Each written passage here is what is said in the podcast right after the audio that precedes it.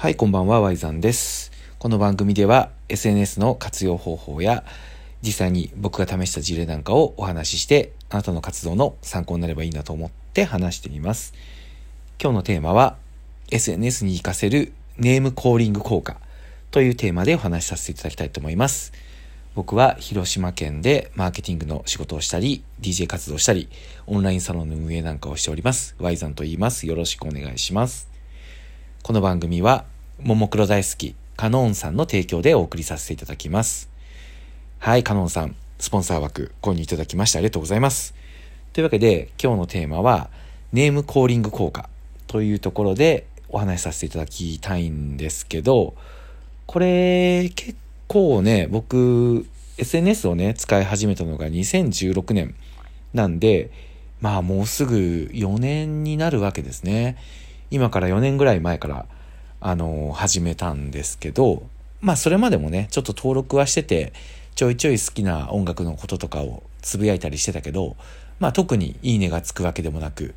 本当にこう独り言のように、まあただ誰に、何、何を求めてやってたかっていうわけでもないんですけど、まあなんとなく Twitter っていうのがあって、Facebook っていうのがあって、まあ自分のことを発信、ちょろっとしてるぐらいのものだったんですけど、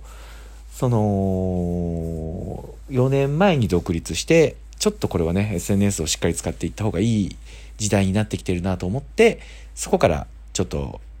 ね、えー本格的に始めたんですけど、その時に、初めに、関係性がね、大事だっていうところに気づいて、この関係性っていうのは、このラジオでは何回か話してるので、もう、あのー分かってるよって人はもうおさらいがてら聞き流してくれたらいいんですけど、今の時代、やっぱりこう情報が溢れてるので、いいものが選ばれにくい、いいだけだと選ばれにくい時代になってきてるんですよ。で、情報が増えた時に、みんながどんな情報をね、耳を貸すかって言ったら、当然、あの、友達の情報、関係性がある知人の情報っていうところになっていくのはまあ当然で、特に SNS をね、こうエンドユーザーとして活用してる人は特にその傾向が強いと思うんですよ。なので僕は、あの SNS っていうのは一対多数に向けて、いい情報、お得な情報を届けるっていう活用だと、ちょっと厳しいなと思ってて、それよりかは1対1を100回繰り返すような、えー、とにかく個人、個人の1対1のコミュニケーションをこう積み重ねていけば、まあその1対1のコミュニケーションを周りの人が見てるっていうところが SNS の面白いところで、1対1が1対1で終わらない。人と向き合っていればどんどん広がっていくっっていうふうに考えて SNS を使ってきてます。はい。まあおかげでね、えー、特に僕実績とかネームバリューが全くあったわけではないんですけど、それなりに DJ の活動とかで3万8000人規模の祭りに呼んでいただいてパフォーマンスさせてもらったり、まあオンラインサロンもね、月額1000円でやってるんですけど、170人、えー集まって、まあ毎月16万ぐらいの収入がそれで得られてると。まあその収入っていうのは自分の生活費に使うというよりかは、サロンでやりたい面白いこととかに使っていくっていうところでやってるんで、まあ、あのこれからちょっとね、えーどうなっていくかっていうのは僕も楽しみではあるところなんですけど、そんなことが、まあ、SNS を中心にできてますと。で、そのキーワードは関係性ですというところをこのラジオでは話してるんですね。で、じゃあ関係性を作るときにどんな発信をしていけばいいのかっていうところで、まあいろいろなね、こんな風なやり方がありますよっていうところを話してるんですけど、その中の一つで、あのネームコーリング効果っていうのをうまく理解して使うっていうのが僕は結構おすすめなんですよ。で、これが何かっていうと、ネームコーリング効果っていうのは、あの、人っていうのは自分の名前ってっていうのをすごく好意的に聞ける。心地よく自分の名前を感じるっていう本能があって、これね、あの、ある実験を、の結果が出てるんですけど、ひらがなのね、あからんまでのひらがなすべてに、まあ、点数をつけるっていう実験をね、これ一体どんな実験なんだよって僕もちょっと突っ込みたくなるんですけど、まあ一応そういう実験をやったところ、自分の名前に使われている文字に高得点をつけるっていう傾向が出てるらしいんですよ。なので、あのどういうことかっていうと、自分の名前の音っていうのに人は好意を感じるっていう風にできてるんですよね。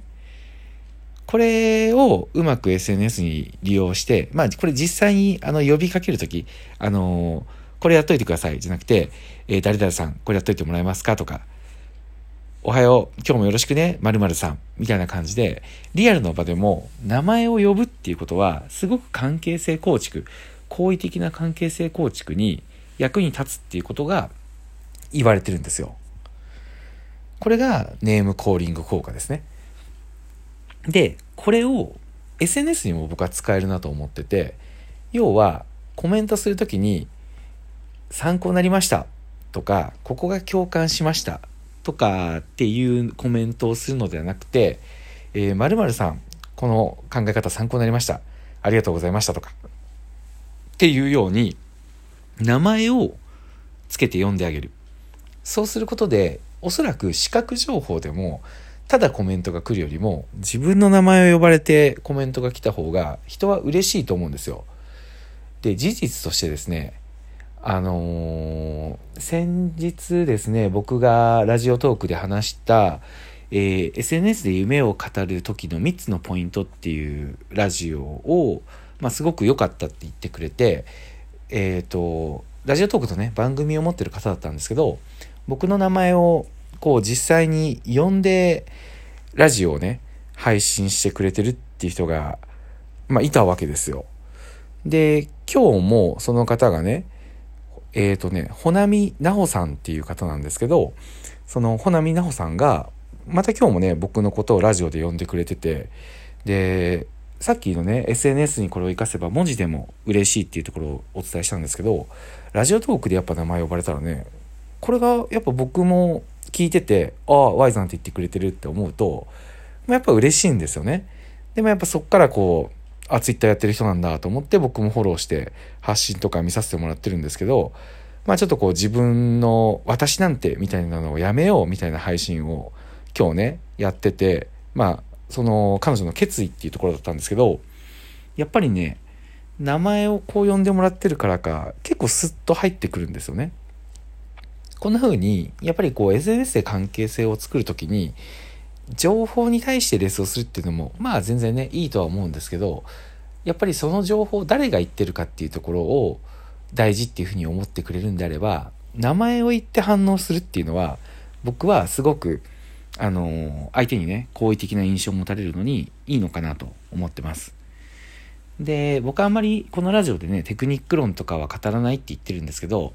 これも、まあ見ようによってはね、テクニックっていうふうに思う、分類できるのかなと思ったりはするんですけど、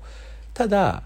まあ誰も損しないじゃないですか。あの、実際その人に向けてレスしてるわけだし、で、実際その人が嬉しいわけなんで、こういうことはしっかりね、あの、学んで、知識として持っておけばいいのかなと思ってるので、ぜひ、えー、この効果をね、活用するために、皆さんもコメントとか、えー、ラジオで話すときに相手の名前を呼ぶと。で、これはリアルの世界でも使えるので、一つ覚えておいてもらえれば嬉しいのかなと思います。はい。そう考えるとですね、この僕のラジオの冒頭で話してるスポンサー枠っていうのが、これね、今あの、ベースっていうオンラインショップで、今200円ですね。200円で毎回販売してるんですけど、これやっぱ結構喜ばれるんですよね。あの、名前呼ばれたって言ってツイッターにシェアしてくれたり、自分が呼ばれた回を何回も聞いたりみたいな感じのことを結構言っていただくんですけど、まあ、個人の名前が呼ばれるだけだったら宣伝効果ないじゃないかと。これ僕あの個人スポンサーっていうのは宣伝っていうのは NG にしてて、あくまで個人の名前、もしくはキャッチフレーズ。今日だったらももクロ大好きカノンさんっていうところで、特にまあ営業とかそういう意思がないものを読んでるっていうだけなんですけど、結構やっぱみんな喜んでくれるんですよ。まあこれもね、ある意味見ようによってはネームコーリング効果っていうふうに言えるのかなと思ってて、まあ、あのー、そんなスポンサー枠が実はあと、えっ、ー、とね、今日2個売れたんで、あと3枠かな？か ?3 枠か2枠。で、えー、なくなってしまうっていうところになっているので、まあもし僕のラジオで、えー、名前を呼ばれて、喜んでくれるというか、あの、僕のラジオを応援してくれる人がもしいれば概要欄に貼っとくので、えー、購入してくれたら嬉しいです。はい。というわけで、えー、今日のラジオは、ネームコーリング効果っていうのを知って SNS に取り入れようと、そういう話でした。はい。じゃあ今日も最後まで聞いてくれてありがとうございました。おやすみなさい。ワイザンでした。ありがとうございました。